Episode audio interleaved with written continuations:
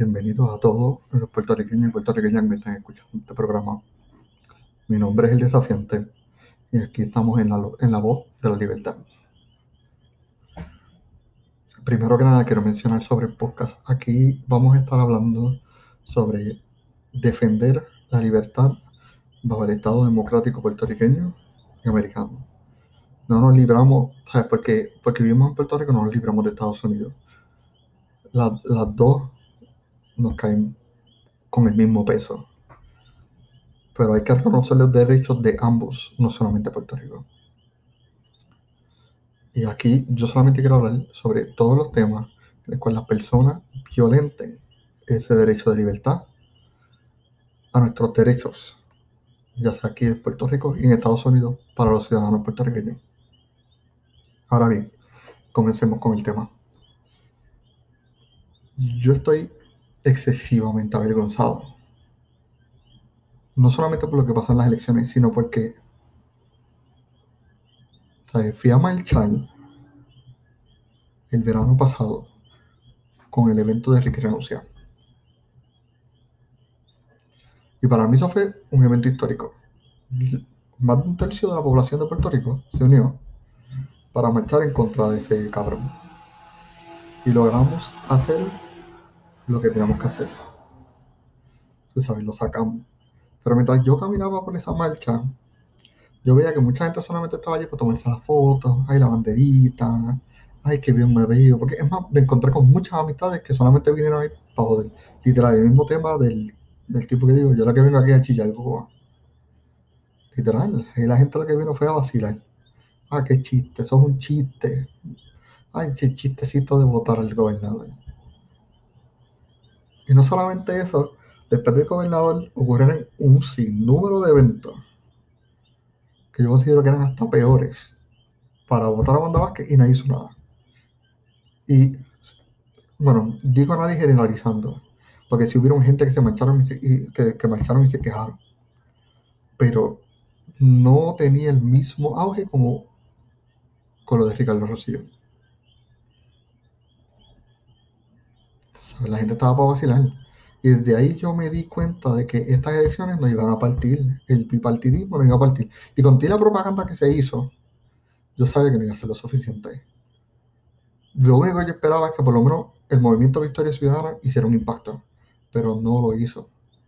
Porque el, Partido Independentista y el movimiento Victoria Ciudadana tuvieron un margen bien cercano en cuestión de porcentaje de sus votos ya van a ser bipartidismo no partió. Pero tú sabes que eso no es culpa de que dicen, ah, porque ahora, ahora, ahora la cosa es, no, el, el viejo jajo la papeleta. Sí, fácil, es fácil culpar al viejo.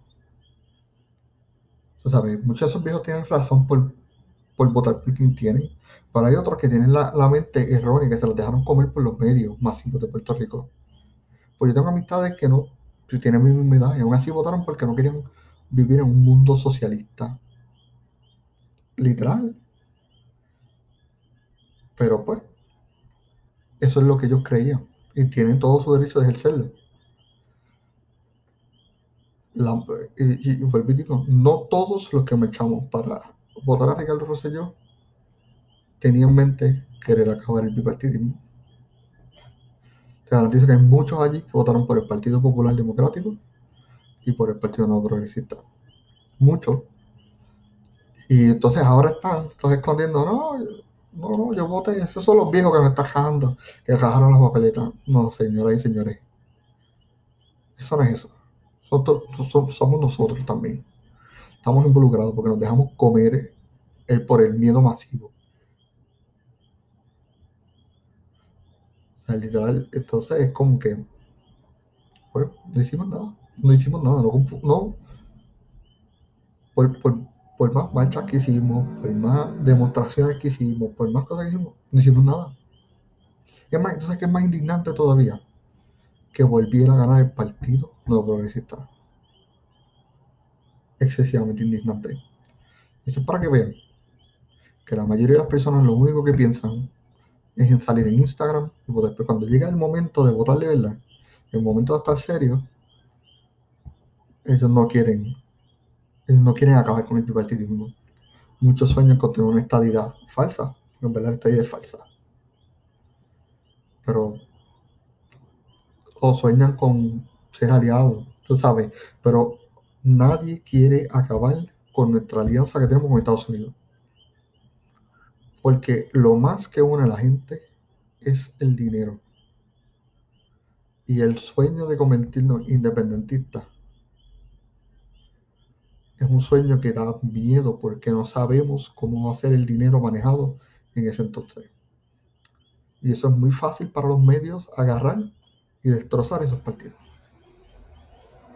Porque literal, la gente ve al Movimiento de Victoria Ciudadana, Ciudadana como un partido socialista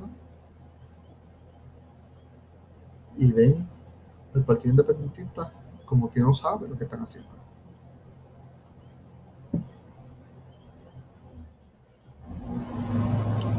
Y eso lo digo del conocimiento de muchas personas con quien yo hablo. Indignante. Solamente puedo decir que sí. Y no sé escucharlo, pero es indignante. Con esto acá. Con esto acabamos el tema de hoy. Solamente piensen eso. Porque lo más probable es que me esté escuchando crea, crea un Puerto Rico libre. Para que el que no cree en eso, que lo que sepas que es indignante lo que pasó. Y te sientas indignado y todo. Pero todos son baby steps, paso a paso. Quizá estas elecciones no hicimos nada, pero ya pusimos gente de, ya hay gente que no es del bipartidismo dentro del Senado de la Cámara de Representantes. Eso es lo que decir.